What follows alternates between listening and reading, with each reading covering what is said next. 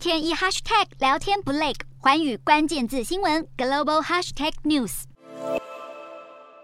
美国众院议长佩洛西在十号召开从亚洲返美后的第一场记者会，重申他力挺台湾。佩洛西也再次提起，中国以他访台为由展开军演是在借题发挥。被问到他和家人被北京当局制裁的事，佩洛西则是笑笑回答不在意。对于先前美国军方认为他访台不是好主意的说法，佩洛西也只回应，军方在这次出访把代表团照顾得很好。尽管目前多数分析认为中国武力犯台在近几年不会发生，但美中关系每况愈下，北京当局的围台军演又若真的常态化，夹在强权之间的台湾如何应对自处才是关键问题。